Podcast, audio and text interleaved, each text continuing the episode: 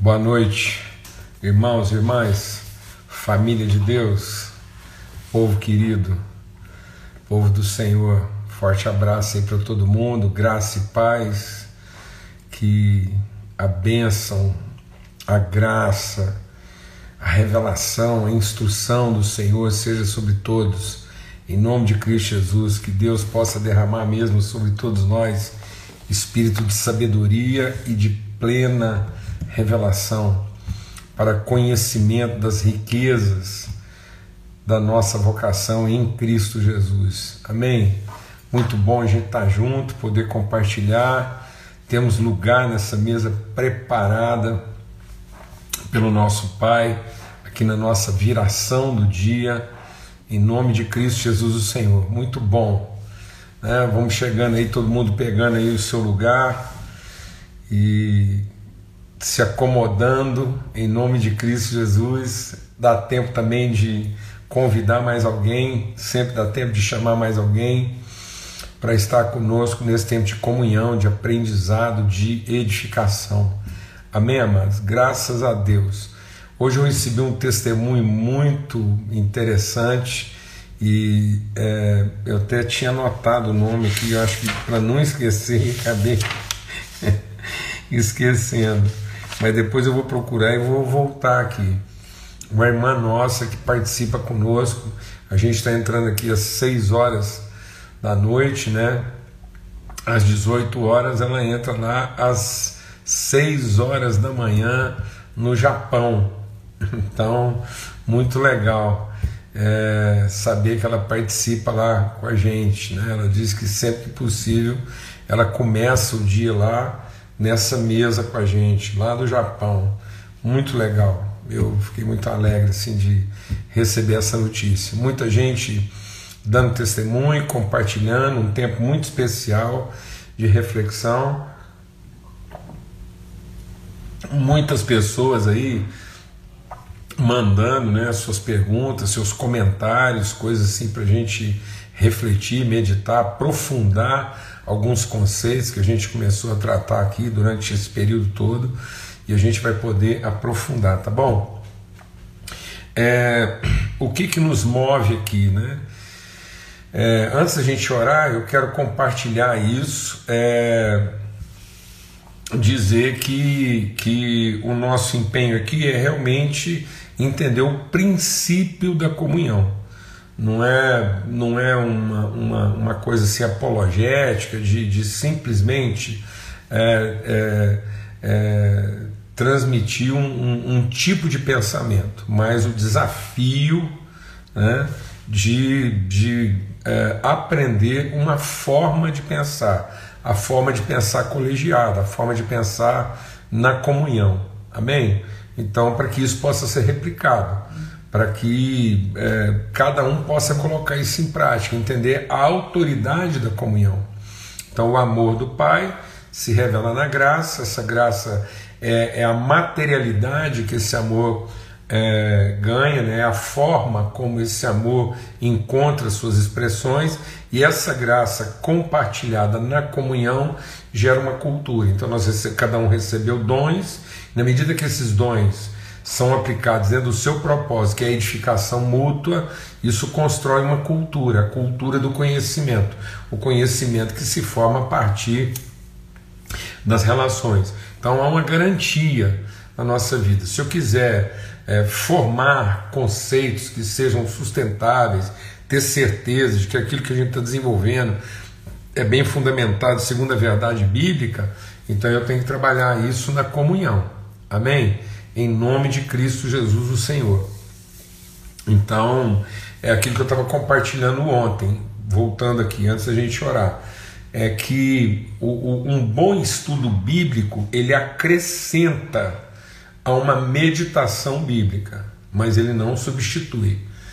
Então, não, não invista né, em, em, em estudos muito apurados se você não tem uma referência. Então, é, não há revelação de espiritualidade a partir do indivíduo. Nenhuma revelação bíblica é de particular interpretação. Amém? Então, se eu quero ter segurança doutrinária, não é no apuro da argumentação, do dogma doutrinário, mas é na convicção de relações bem fundamentadas, de fé e esperança, de amor mesmo, genuíno, de afeto. Então a gente vai ali crescendo nos afetos, fortalecendo, e isso vai dando garantia de interpretação. Amém? Aí a gente vai estar garantindo uma condição espiritual de tradução daquilo que é de fato a mensagem do Evangelho. Amém? Em nome de Jesus. Tá bom? E aí, beleza. Aí você vai fazer estudos que vão instrumentalizar o conhecimento adquirido na, na relação. Então, esse é o nosso esforço. O texto que me vem no coração para falar desse nosso encontro aqui é o texto lá de Romanos, né, um dos textos. Então a gente se referiu ontem, quando Jesus diz onde estiverem dois ou três em comunhão, a gente vai citar alguns textos aqui para é, consolidar esse entendimento. E aí diz assim: ó, desejo muito encontrar com vocês, a fim de repartir com vocês algum dom espiritual. para que vocês sejam fortalecidos, isso é, para que nós nos consolemos uns aos outros no exercício de uma fé mútua. Desculpa. Então, a fé só é legitimamente fé quando ela trabalha em favor do outro. Então, não é a minha, não é o tamanho da minha fé, é a eficácia dela. Então, se a minha fé está trabalhando na construção, no fortalecimento da relação, então ela é saudável e o conhecimento que é gerado a partir daí é seguro, tá bom? Mas isoladamente, sozinho, ninguém vai alcançar uma tradução saudável, não, tá ok? Amém. Vamos ter uma palavra de oração. Pai, muito obrigado pelo teu amor, obrigado mesmo assim pela família, pelo privilégio da comunhão num tempo de tantos desafios. O Senhor proveu, ó Deus, as condições, então a gente só entrou Ó Deus, nesse tempo, eh, o Senhor permitiu isso quando o Senhor já tinha providenciado para nós as condições, os recursos, enfim, as ferramentas para que a gente pudesse estar em comunhão. No nome de Cristo Jesus, o Senhor, que a gente possa agora colocar mesmo, Deus, conforme a tua palavra, nossa fé em favor uns dos outros. No nome de Cristo Jesus, o Senhor. Amém e amém. Graças a Deus.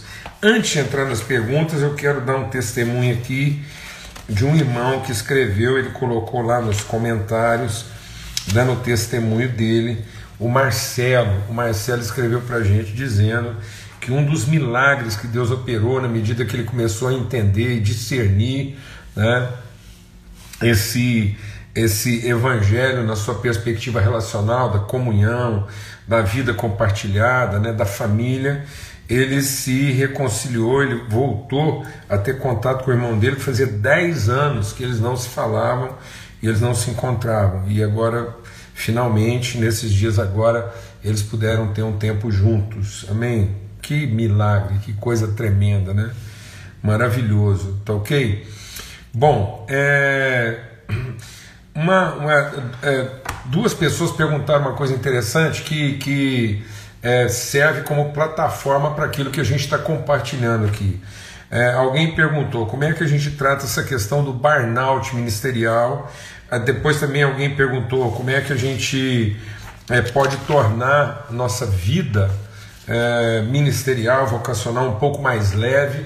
Quem me perguntou isso foi uma irmã que é esposa de líder, de pastor, mãe de três filhos, e um irmão também perguntou como é que a gente trata essa questão hoje, muitos pastores, muitos líderes, homens e mulheres de Deus, enfrentando esse colapso né, é, emocional e psicológico. E também é, alguém perguntou né, como é que a gente pode é, trabalhar é, essa questão assim de, de uh, uh, o, o, trabalho ministerial e o trabalho é, secular. Muita gente perguntou isso porque pertence a certas comunidades que, que exigem muito, são muito rigorosas, aí essa pessoa entende assim, muito pesado. Essas perguntas, na verdade, elas estão todas relacionadas uma à outra.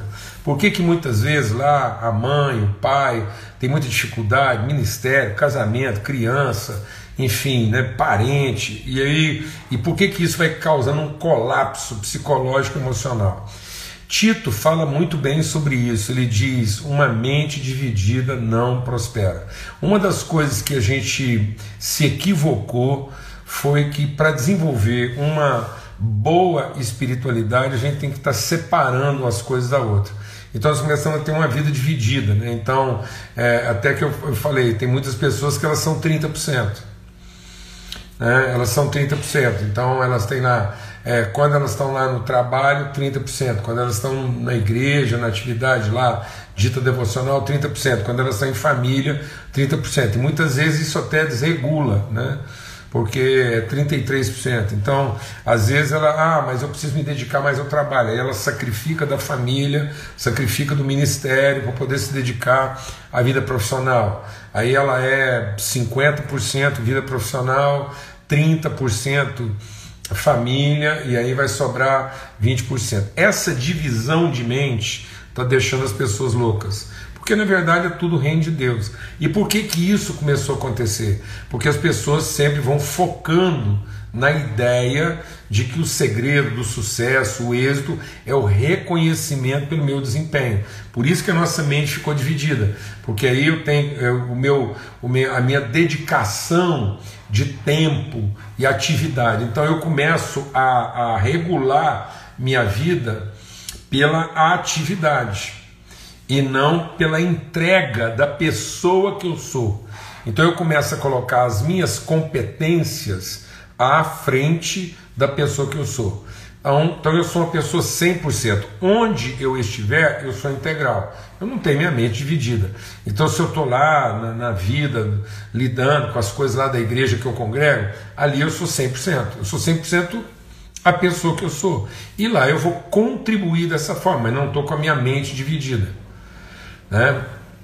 E também é, é, eu estou lá na, minha vida conjugal, então o que, que acontece? A, a, mulher que me pergunta lá, como é que eu vou tornar minha vida mais leve? Porque eu sou esposa de pastor, sou mãe e, e, e sou mulher, então ela está exaurida. Ora, por que, que é essa exaustão? Porque ela está dividida, então ela não está inteira naquilo que ela está fazendo. Por que, que vem o burnout?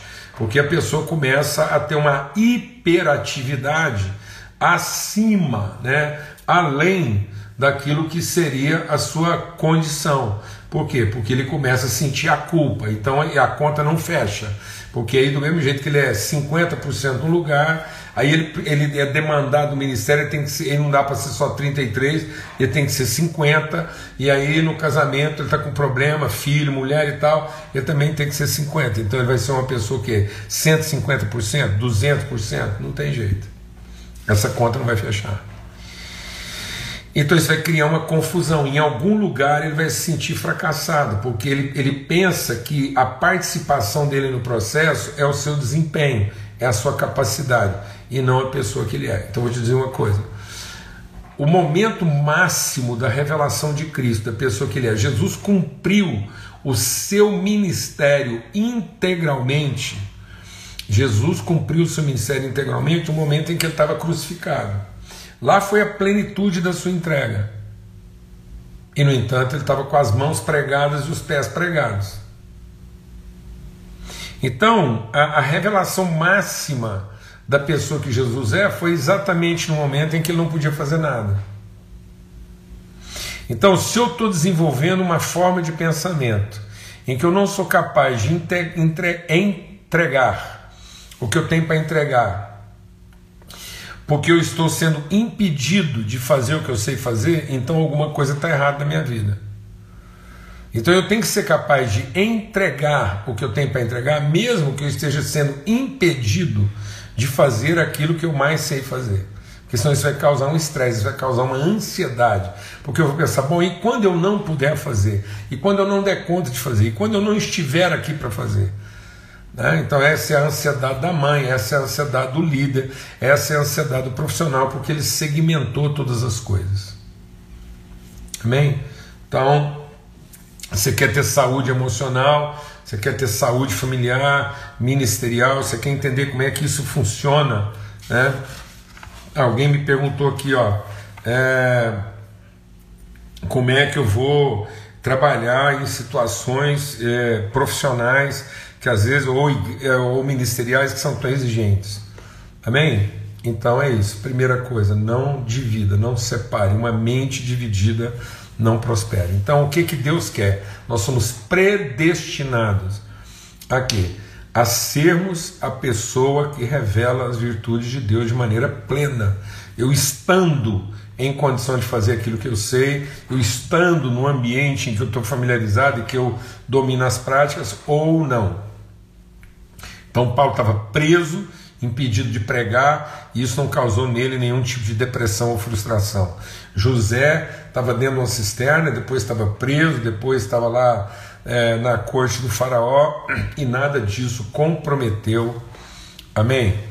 A sua, a sua é, capacidade de entregar o que tinha para entregar, ele era 100% em todos os lugares.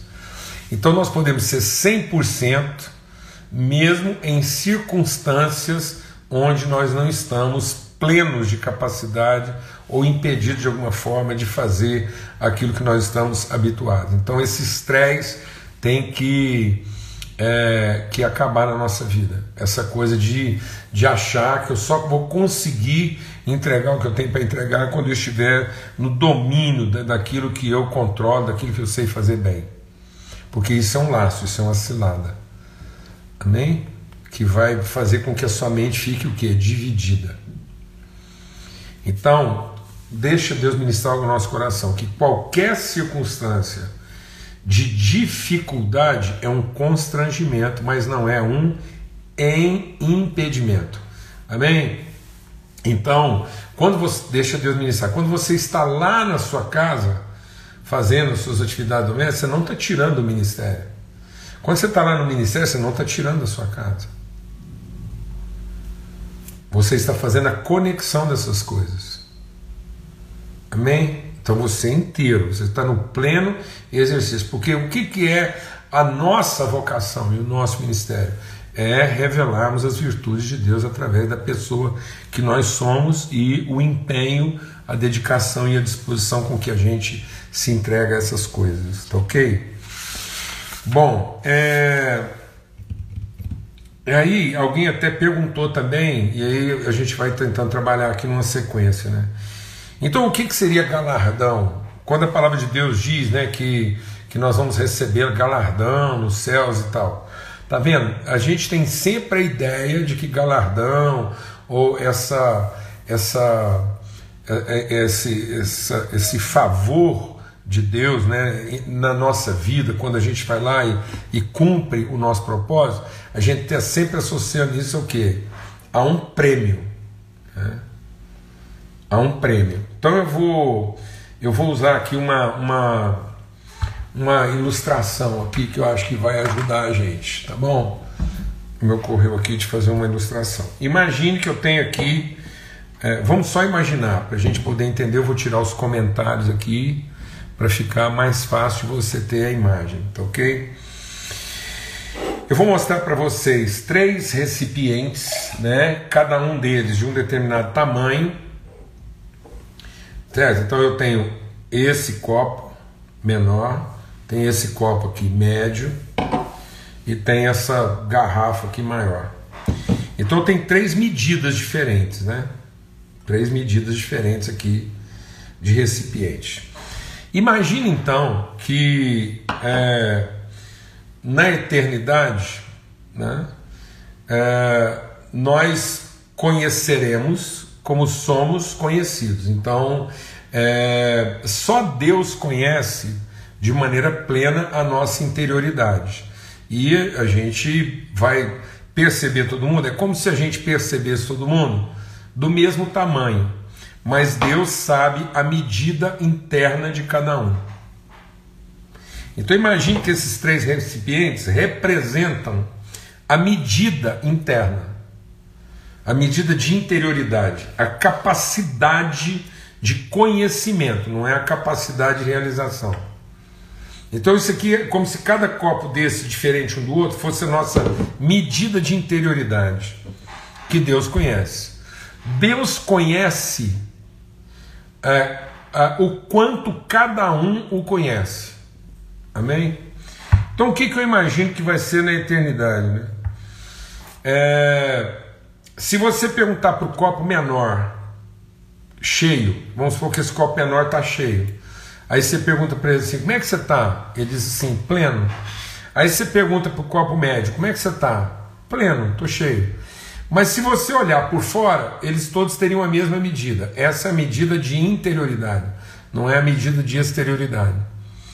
Então, pela resposta de cada um dos recipientes, você diria: bom, todos estão cheios. Agora, Deus sabe em que quantidade. Para o copo, ele está pleno. E ele está pleno de quê? De Deus. Ele está cheio de Deus. Aí você pergunta para ele: quanto você conhece de Deus? Ele vai dizer 100%. E se perguntar para os outros, você vai perguntar: quanto você conhece? Vai dizer também 100%. Agora, Deus sabe com que medida ele está sendo conhecido. Então, quanto maior for, deixa Deus ministrar o nosso coração, quanto maior for minha capacidade de esvaziamento, maior será a minha capacidade de conhecimento. Então, o que é galardão? Galardão é uma medida de plenitude proporcional ao meu esvaziamento. Então, não é um prêmio diferente para cada um. Você não vai ver e falar assim, ó, oh, aquele lá foi mais abençoado, ele fez mais para todo mundo. Não, se você reunir todos os irmãos na eternidade, se a gente juntar todo mundo na eternidade e perguntar assim, e aí, como é que está todo mundo? Todo mundo vai dizer assim, 100%. Você fala, mas quanto? Você fala assim, transbordando. Vai estar tá todo mundo o quê? Transbordando. Então vai estar tá todo mundo plenamente preenchido uma plenitude de todo mundo, mas só Deus sabe o quanto cada um de fato o conheceu. E todo mundo conheceu plenamente. Porque a medida do conhecimento de Deus é a medida com que eu me esvazio. Por isso que Paulo diz: tenho em vocês o mesmo sentimento que houve também em Cristo Jesus, que se esvaziou. Então, quanto mais eu me esvaziar, mais conhecimento de interioridade eu tenho. Quanto mais eu retiver, menor a minha capacidade interior de conhecimento. Então, o que é o galardão? O galardão é você desenvolver uma capacidade maior de conhecimento que não vai fazer você se sentir melhor do que ninguém, mas que vai dar a você, na presença de Deus, um conhecimento de como você também é conhecido por Ele ninguém vai se sentir enciumado, não vai ter comparações, e o pai, que conhece cada um dos filhos, vai saber com que medida cada um o conheceu. Por isso que Jesus diz: Meu pai me ama, porque a vida que está em mim, eu a dou. Então, quanto mais você der, mais você cavou, mais fina ficou sua casca. Ou seja, maior será o seu galardão. Não que isso vai representar um prêmio, você não vai receber lá mais estrelas, ninguém vai ter lá, ah, o galardão é cinco estrelas para um, três para outro, porque senão o céu teria uma desgraça. Isso tem a ver com o quê? Tem a ver com os burnout, com a vida difícil, por quê? Porque cada vez que a mente fica dividida, isso é um espaço não ocupado pela plenitude de Deus. Mas se eu me tornar uma pessoa totalmente esvaziada das minhas carências, das minhas cobiças, e fizer a minha entrega, e eu for 100% em todo lugar, eu for 100% o que? Capacidade? Não, eu for 100% entrega, mesmo naquilo que eu estou impedido de exercer minha capacidade. Então, em todo lugar onde é que eu estiver, eu estou lá fazendo a minha entrega. As pessoas vão ter 100% de mim lá, eu estou entregando, estou me esvaziando. Estou entregando. O que eu tenho para entregar, eu estou entregando. Agora, tem gente que, muitas vezes, porque ele não tem a capacidade, ele não faz a entrega. Aí ele retém, porque o medo dele de não ser aprovado, o medo de não ser reconhecido, que afinal de contas ele não tem muita habilidade. Aí essa divisão de mente faz com que a gente não prospere, porque você fica com a mente dividida, você acaba entrando num colapso emocional mental, a sua vida fica compartimentada, aí você entrega 30%, 30%, 30%, mas você nunca soube o que é fazer uma entrega 100%. Amém? Então, é isso. Isso é galardão, isso é plenitude. Amém? E isso vai trazer o que? Equilíbrio emocional na nossa vida. Isso vai fazer com que a gente seja 100% em todos os lugares, porque nós somos 100% entrega em todos os ambientes, porque isso é da nossa natureza.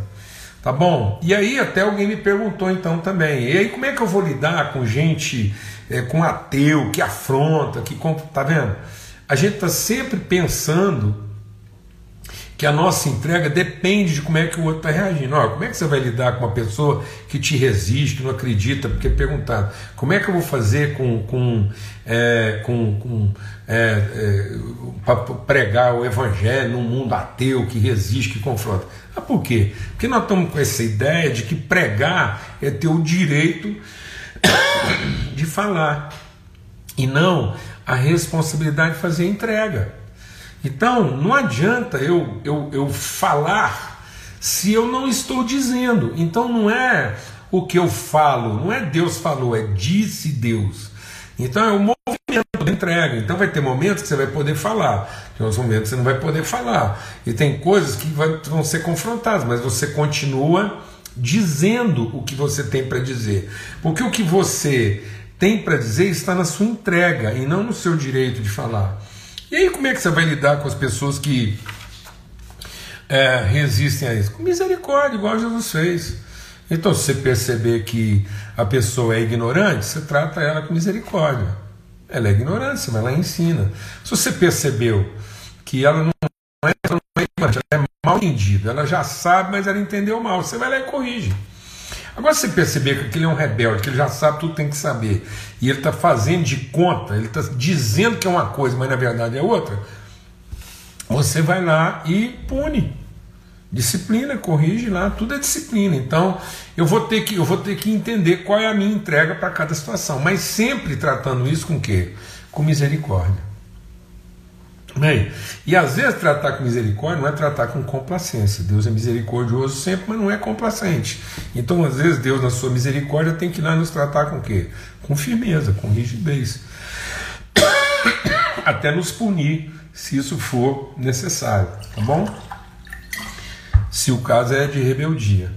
Tá ok? Tá vendo? Então é tudo um pensamento só integral. É uma forma de pensar, não é um tipo de pensamento. Glória a Deus, amado. Graças a Deus, eu acho que dá para gente. E eu queria aproveitar então, hoje ainda, e falar de uma coisa que foi é perguntada em ontem. Então, como é que faz esse negócio aí, né? De a gente compartilhou sobre a predestinação, a predestinação está no ser, né? É uma predestinação de natureza, né? E não de ordem. Então nós somos predestinados a desenvolver uma natureza, né? E não a ter direito a uma determinada ordem. E a pergunta é: bom, mas e aquela pessoa que, que, que é, insiste em continuar pecando? Então, até foi uma pergunta muito interessante que a Elma fez. Ela, ela falou: bom, quando o homem caiu, ele não pode não pecar, né?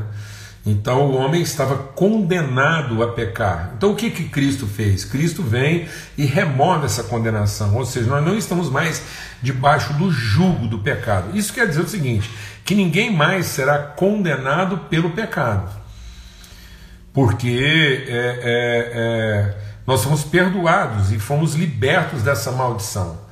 Então, ele é aquele que nos liberta da escravidão do pecado. E aí a pergunta é: bom, mas então agora eu. E se eu, e se eu aceito a cruz e depois rejeito a cruz? Então eu quero compartilhar com você assim. Vamos entender uma coisa. Quem opera isso na nossa vida é o Espírito Santo. Então, é, é, eu, eu, eu vou compartilhar com vocês, vocês avaliem isso aí. Quando eu assumo assim, quando eu me submeto, eu não, não escolhi, mas não há uma, não há uma opção para a vida, porque a morte não é uma opção para a vida. Então, o que é a de Cristo? Ele vem e perdoa os nossos pecados, todos os pecados, e todo mundo é perdoado. Então, agora não é mais a questão o pecado, a questão da iniquidade, é o direito. E aí, por que, que não é escolha? Por que, que eu não estou escolhendo Jesus? Porque eu não estou mais exercendo direito. O meu grande equívoco lá no princípio, o que, que fez o homem cair no pecado? É, tá travando mesmo, vou tirar aqui. O que, que fez o homem cair em pecado? Foi exatamente a, a, a, a suposição do direito. É isso que nos fez pecar. Então ele vem e perdoa. E aí, quando ele perdoa e eu recebo, eu percebo esse perdão, é, isso provoca-me essa promessa revelada, o ato da misericórdia de Deus, o perdão concedido, me leva ao arrependimento. Então, é o perdão concedido que me leva a arrepender. Não é o meu arrependimento que me faz acessar o perdão. Então, crendo no perdão concedido, crendo no, no fato de que ele perdoou os nossos pecados. Que pecado? O pecado de achar que havia uma alternativa, que havia uma opção, que havia aí a possibilidade de um, de um caminho, uma direção própria, né? que eu podia criar minhas próprias regras, no sentido, não só regras, mas que eu podia significar a vida à minha maneira, de modo que cada um podia fazer a vida à sua maneira. E como nós somos pessoas, nós somos comunidade, eu não sou indivíduo, se eu fora indivíduo, eu poderia fazer a vida à minha maneira. Então o que é o pecado? O pecado é exatamente achar que eu tenho direito à individualidade. E na verdade eu não tenho direito à individualidade, eu tenho responsabilidade pela comunidade.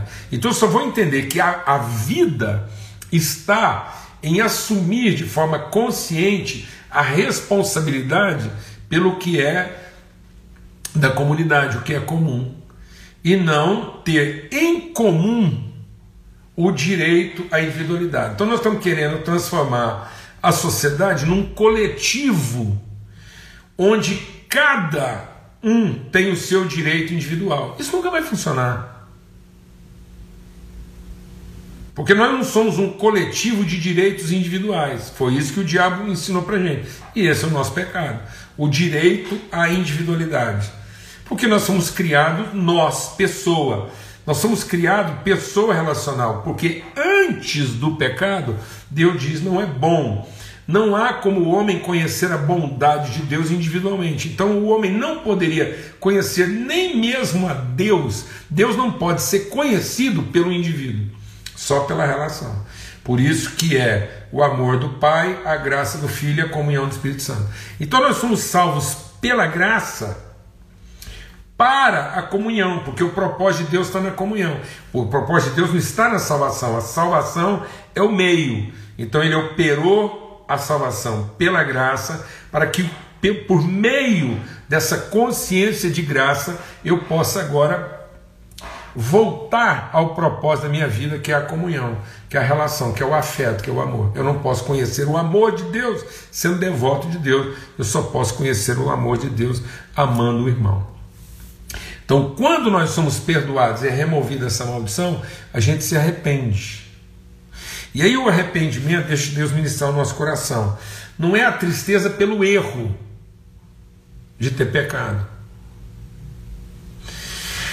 o arrependimento é, é, e a confissão. Então eu confesso os meus pecados. Deixa Deus ministrar o nosso coração. Eu confesso os meus pecados, porque eu estou arrependido da minha iniquidade.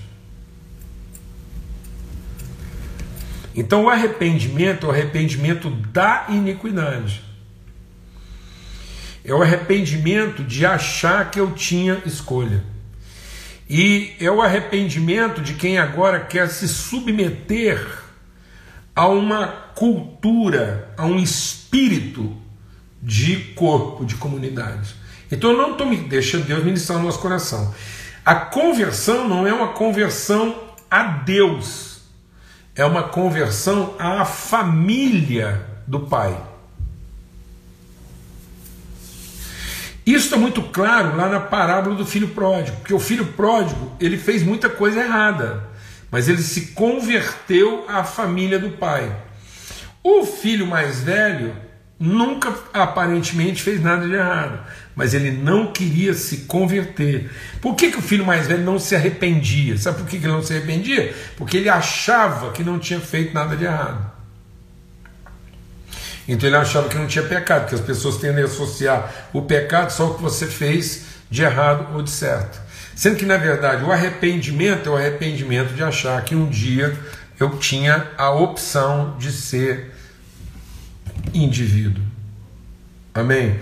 Então, esse arrependimento é uma submissão. Por isso que não é uma escolha. Eu não estou escolhendo Jesus para ser salvo.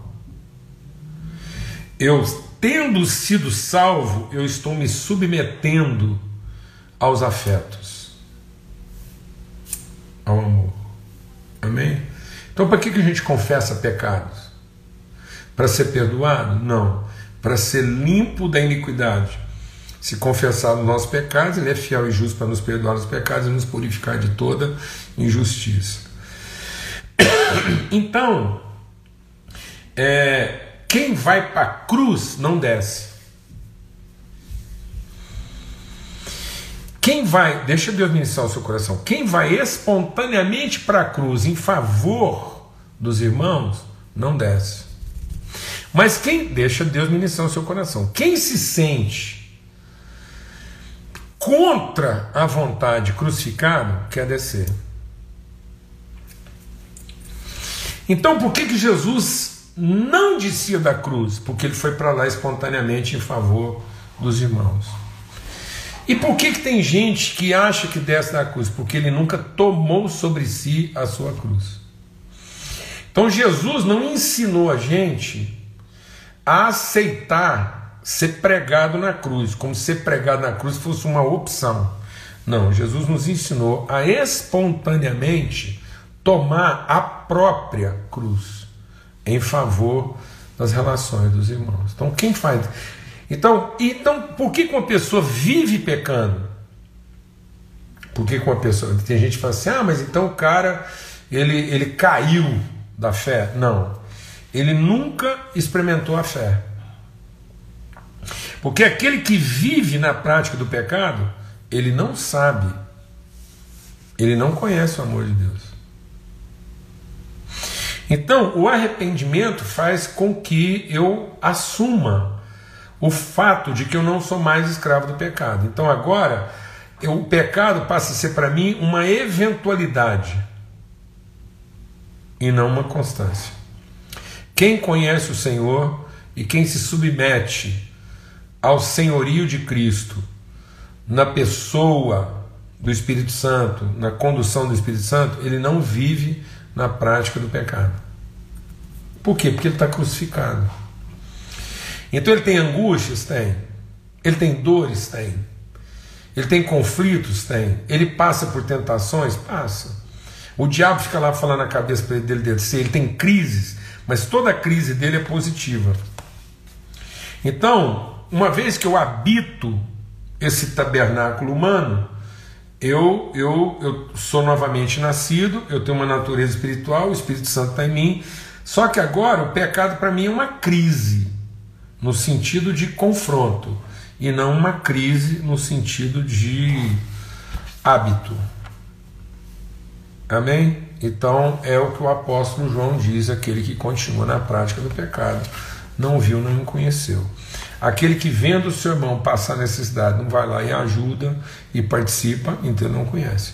Então nós temos muitas pessoas aí que pensam que, que foram transformadas, porque elas estão arrependidas do seu erro e não da sua iniquidade. E eu quero dizer para vocês o seguinte: que independente de você estar arrependido do seu erro ou não, ele já foi perdoado. O seu pecado não é mais o seu problema, a iniquidade sim. Por isso que o Judas ele tem uma crise, porque o Judas ele não se arrependeu da sua iniquidade. Ele se entristeceu do erro que ele cometeu. Então Judas ele caiu em si e falou: pequei contra sangue inocente. Esse pequei contra sangue inocente para Judas era uma decepção consigo mesmo, porque ele estava triste pela bobagem que ele fez e pelo prejuízo que ele ia sofrer. Então ele foi lá tentar corrigir isso. Mas ele não foi buscar orientação de Deus, ele não foi buscar orientação, ele não estava arrependido, ele continuava fazendo as coisas da sua própria cabeça, como quem acha que tem uma opção. Ele não queria se submeter, ele queria resolver. Amém?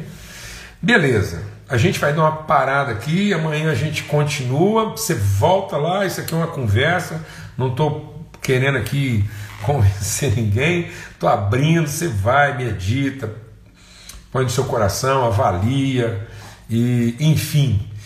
É, e aí a gente continua conversando, faz o seu comentário lá. Eu, eu li lá todos os comentários, perguntas, testemunhos, estou acompanhando lá. E a gente vai nesse esforço aqui até quinta-feira. Tá bom? Então, até quinta-feira, dia 31, na nossa live de quinta-feira. A gente vai compartilhando, meditando, podemos voltar nos assuntos, não ficou entendido, voltando de novo, é um esforço que a gente tem aqui, mas está tudo tranquilo. E aí, na sexta-feira, na nossa live, aí na mesa da viração do dia, na primeira mesa do ano, aí não vai ser para perguntas, mas a gente vai ter uma reflexão aí, apontando aí o primeiro dia do ano, para o ano de 2021, tá bom? Então, é, é isso aí, um forte abraço a todos e quem vai ver depois, ouve aí, medita, anota, escreve, comenta de novo e a gente segue aqui nesse esforço, tá bom? Até amanhã, se Deus quiser, que o amor de Deus, o Pai, a graça bendita do seu Filho Cristo Jesus, a comunhão, o testemunho, a revelação do Espírito Santo de Deus seja sobre todos, tá bom? Forte abraço, até amanhã, se Deus quiser.